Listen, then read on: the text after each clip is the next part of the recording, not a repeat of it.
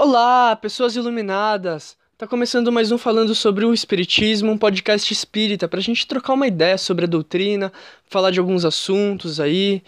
E sejam bem-vindos! E como que vocês estão? Vocês estão bem? Você tá legal? Você tá feliz? Sua vida tá boa? Ou de repente não? Então eu espero que você fique bem, que você esteja bem, seja auxiliado aí e que esse áudio também, né, esse podcast te faça bem. Então, é, antes da gente começar a falar do nosso tema, eu queria agradecer a todos que acompanharam aí o primeiro episódio. A gente teve um resultado muito legal. É, eu acabei esquecendo de, de falar no primeiro episódio do nosso podcast que esse podcast, a ideia dele é durar até setembro. Então, na última semana de setembro, a ideia é que também fosse o último episódio do podcast mas algumas pessoas estão me dizendo que estão achando legal e que gostaram, então eu estou estudando a possibilidade da gente continuar, mesmo depois do fim de setembro, e a gente continua, tipo, para sempre, né? Aí, sei lá, eu faço até o fim da minha vida, e, e depois que eu desencarnar, a gente continua também fazendo podcast no, no plano espiritual, e aí depois a gente reencarna todo mundo junto e continua aí com, com o podcast até, até eternamente. Então, é uma possibilidade que eu estou vendo, não de fazer até o fim da vida, mas de continuar além de setembro. Então, eu queria também falar do Setembro Amarelo, que é sempre importante a gente tratar do tema do suicídio. Eu sempre gosto de falar do CVV, porque é uma, é uma ONG que as pessoas ligam quando elas estão pensando em se suicidar. Então é um trabalho muito legal que eles fazem lá e o número deles é o 188. Então, pô, entra no site deles, vê o, vê o trabalho desse pessoal. Passa esse número para as pessoas que você conhece que de repente pensam né, em cometer suicídio. Se você mesmo pensar em cometer suicídio em algum momento, liga lá no, no 188. Se você não quiser ligar, dá para conversar também por mensagens pelo site deles, então tem a opção lá para você conversar através de mensagens. Vale a pena conferir o trabalho desse pessoal porque é muito legal. E para falar de suicídio, eu pensei em fazer um episódio extra do nosso podcast. Então ele vai ser lançado na segunda-feira às 8 horas. Então ele é, ele é extra, não é igual esse de quarta-feira. E eu vou falar do suicídio. E eu vou usar um pouco do espiritismo para falar do suicídio. Então, eu convido todos a acompanharem porque eu senti que, que preciso fazer esse, esse episódio extra, então espero que ajude também as pessoas que o ouvirem. Uh, além disso, amanhã estreia o filme do Divaldo Franco, que é um médium bem conhecido dentro do espiritismo, então vale a pena conferir o filme dele também. E como estamos falando de médium, hoje o nosso tema é mediunidade. Sim, essa coisa meio estranha, né? Médium, aquele pessoa, aquelas pessoas que veem espírito e vem gente morta e fala com gente invisível e não sei o que, e que é meio doido. Mas enfim, a gente vai entender um pouco melhor como funciona a mediunidade hoje. Então, para a gente falar de mediunidade, a gente precisa só retomar dois conceitos que foram falados no nosso primeiro episódio. Um deles é a vida após a morte. Então, o Espiritismo entende que quando a gente morre, quando o corpo morre, é só o corpo que morre. O espírito, a essência, aquilo que dá alma, aquilo que anima o corpo, não morre, ele continua depois da morte do corpo e a gente vai para o plano espiritual. Então, o que são os, quem são os espíritos? São pessoas como nós, né? Então, como eu, como você, como seus familiares e todas as pessoas que você conhece. E o espiritismo também compreende que a comunicação dos espíritos com pessoas encarnadas, então dos desencarnados com os encarnados, o espiritismo entende que isso é algo bom, é algo legal, desde que seja feito dentro de um trabalho bem estruturado, com médiums treinados, né, e tudo mais.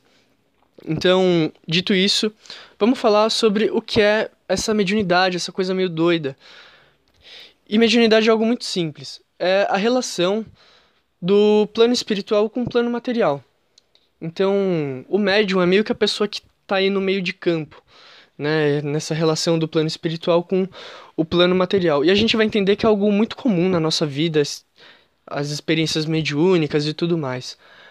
Então, a gente pode pensar também quem são os médiums ou o que é um médium. Médium é essa pessoa que vai fazer nessa vai ter esse contato tanto do plano espiritual quanto do plano material. Então você deve conhecer o Chico Xavier, por exemplo, que psicografava cartas, né, de pessoas desencarnadas. E tem o Divaldo também. E, enfim, você já deve ter conhecido algum médium, né? As casas espíritas estão cheias de médiums e tudo mais. Mas eu queria dizer algo que talvez você não saiba sobre você, mas que eu sei de você, mesmo que você não saiba, e sei lá o que. Mas você é médium. E como que eu sei disso? Porque eu tô usando a minha mediunidade para saber que você é médium, óbvio. Quer dizer, não é bem assim.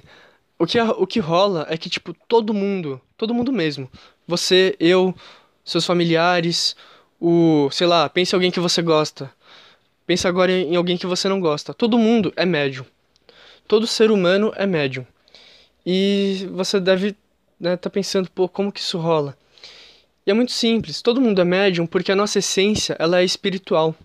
Então nós somos espíritos que têm um corpo, não um corpo que tem um espírito. Então eu sou um espírito que estou usando esse corpo hoje, nessa vida. Só que a, a, minha, a nossa essência ela é espiritual. Então é muito natural que a gente tenha contato com a nossa essência, né? Real, verdadeira e tudo mais. Então todos nós somos médiums. Aí você vai pensar, né? Pô, Lucas, mas você está falando que eu sou médium, mas eu não vejo nada, eu não escuto nada, eu não sinto nada, né? Sei lá, eu conheço alguém que fala que vê, mas eu mesmo não vejo. E aí, né? Você tá, né, tá metendo louco aqui, não sei o quê. Não. O que acontece é que simplesmente a sua mediunidade ela não está desenvolvida. Mas você pode ir fazer um curso de médiums, sei lá, praticamente todas as casas espíritas têm um curso de médiums, um curso de médiums, e nesse curso você pode trabalhar a sua mediunidade e você vai aprender a usar ela pro bem, né, para fazer coisas boas. E de repente você é alguém que não fez esse curso de médiums, mas você vê espírito, ouve espírito, sei lá, né? Você tá, você vai lá pegar um copo de água de noite, aí você vê um espírito te olhando na sua sala, na sua cozinha, né? E você tá ali de boa, aí você escuta uma voz. E por quê, né? Se você não fez o curso de médiums, é porque por algum motivo a sua mediunidade ela tá aberta, né? Ela tá se desenvolvendo. E o ideal é que você procure algum lugar para te ajudar a trabalhar essa mediunidade. Então você pode procurar uma casa espírita, que lá as pessoas vão te aconselhar e vão te ajudar a trabalhar essa mediunidade. E você pode procurar também um terreiro de umbanda. Na umbanda as pessoas também trabalham bastante com a mediunidade. E por que é importante você trabalhar isso? Para que você não fique vendo, né, espíritos aí na rua. Já pensou? você, sei lá, tá voltando do trabalho, aí você vai pra praça, você pega o metrô ali, você tá na estação da Sé, às seis e meia da tarde. Aí tá cheio, né? Aí pensa que você tá vendo espírito, então, pô, vai estar tá mais cheio ainda ali aquele espaço. É muito estranho, né? Já pensou? Você tá ali andando na rua, aí você desvia de uma pessoa, mas essa pessoa tá desencarnada e as pessoas te olham tipo, meu, que pessoa estranha, né? Tá desviando do vento. Então, para que isso não aconteça, o ideal é que você só use sua mediunidade em trabalhos mediúnicos, né? Trabalhos ali específicos e não saia vendo espíritos e ouvindo espíritos em todo lugar. E aí, entendeu que você é médium? Entendeu que se você já tá com a mediunidade aberta, é legal você buscar um espaço pra, pra sei lá, né, pra te ajudar a, a controlar essa mediunidade? Então vamos falar um pouco agora sobre os tipos de mediunidade que são mais comuns, né, que as pessoas geralmente conhecem. Acho que o mais famosão, assim, é o é a psicografia. Todo mundo deve já ter ouvido falar em algum momento da psicografia. E o que é essa psicografia maluca, né? Que o Chico Xavier ia lá e colocava a mão ali no olho e não via nada e saía escrevendo, e como é que isso funcionava? A psicografia, é, ela pode se dar quando o espírito ele vai e ele intui através do pensamento aquilo que ele quer que o médium escreva, né? Ou então ele pode usar a mão do médium para escrever. Então, por isso que às vezes as psicografias têm a mesma letra da pessoa que desencarnou, porque o médium usou a própria mão do. O espírito usou a própria mão do médium para escrever, entendeu? E tem também a psicofonia, que para quem frequenta a casa espírita ela é bem famosa, bem conhecida, que é a mesma ideia da psicografia, só que o, o médium ele usa a voz. E tem a, a incorporação também, que a algumas pessoas conhecem, né? Quando o espírito ele incorpora no, ele usa o corpo do, do médium para fazer alguma atividade e tudo mais. Então acho que essas são as formas de mediunidade mais famosonas. Mas e aí, será que, tipo, é só assim que rola a mediunidade? Ou será que existem outras formas também? Por exemplo, eu aposto que você já passou por alguma experiência mediúnica e nem sabe. Por exemplo, você já, sei lá, chegou num lugar, sei lá, na casa de alguém, em algum espaço, e você sentiu uma energia pesada. Assim, pesada, que tipo, você nem conseguia ficar nesse lugar direito. Ou então já chegou num lugar e você sentiu uma energia tão leve, tão boa, que você se sentiu mais leve. É, isso foi uma experiência mediúnica. Você sentiu a energia do espaço né, que, em que você estava. Ou então, sei lá, você já tava. Já aconteceu de você estar tá de boa, assim, tranquilaço no dia tal. E veio uma ideia do nada que você nem sabe de onde veio. E essa ideia ela te ajuda em alguma coisa. Ou essa ideia, tipo, não tem nada a ver com o que você concorda, né? Ela é algo que não é tão legal, mas ela veio assim do nada e você nem sabe explicar de onde veio essa ideia. Foi uma experiência mediúnica, foi algum espírito que te intuiu. E por que, né? Coisas boas e coisas ruins? Porque existem espíritos que são legais e espíritos que não são tão legais. Pensa que espíritos são pessoas. Então, sei lá, você deve ter ali o seu melhor amigo, né? Os seus amigos, as pessoas que você gosta. Então, pensa que existem espíritos amigos no plano espiritual. Mas tem também a, as inimigas, né? Tem também os fura-olho, ou sei lá o que, né? Tem, tem, aquela pessoa que quer puxar o seu tapete, né? Quer te derrubar e tal. E da mesma forma que isso existe no plano material, isso existe no plano espiritual. Então, tem espíritos que querem te sacanear e tem espíritos que querem te ajudar. E tudo isso são experiências mediúnicas, sei lá, todo mundo já deve ter passado por algum momento em que você estava andando, indo para algum lugar e que você sempre vai, que e, sei lá, você resolve mudar o caminho.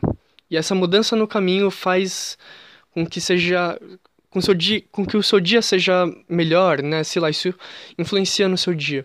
Foi uma experiência mediúnica, foi uma intuição de um espírito. Então, isso é muito comum, tipo, os espíritos eles estão intuindo a gente o tempo todo. Por isso é legal a gente ficar numa boa sintonia, né, para que os espíritos legais venham intuir a gente, não os espíritos não tão legais. Mas e aí, será que a mediunidade é tipo algo que surgiu com o espiritismo lá no século XIX? Ou será que ela existe desde sempre, mas as pessoas não chamavam de mediunidade?